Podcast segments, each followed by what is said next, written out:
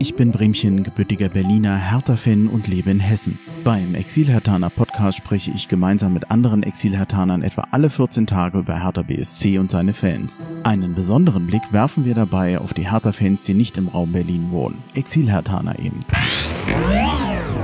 Mein Name ist Matthias. Ich wohne in Schweden und komme ursprünglich aus Berlin-Kreuzberg. Ich bin Rainer. Ich bin Moritz, Exilaterner aus Frankfurt. Mein Name ist Daniel. Ich bin der Alex, ich komme aus der Schweiz. Geboren in Berlin, aufgewachsen in Brandenburg. Ursprünglich komme ich aus Schöneberg. Also ich habe nie in Berlin gewohnt. Hertha habe ich natürlich die Treue gehalten. Fasziniert von Olympiastadion. Bleibt der Hertha trotzdem treu. Weil das für mich einfach die Verbindung zur Heimat und zu meiner Herkunft ist, ja.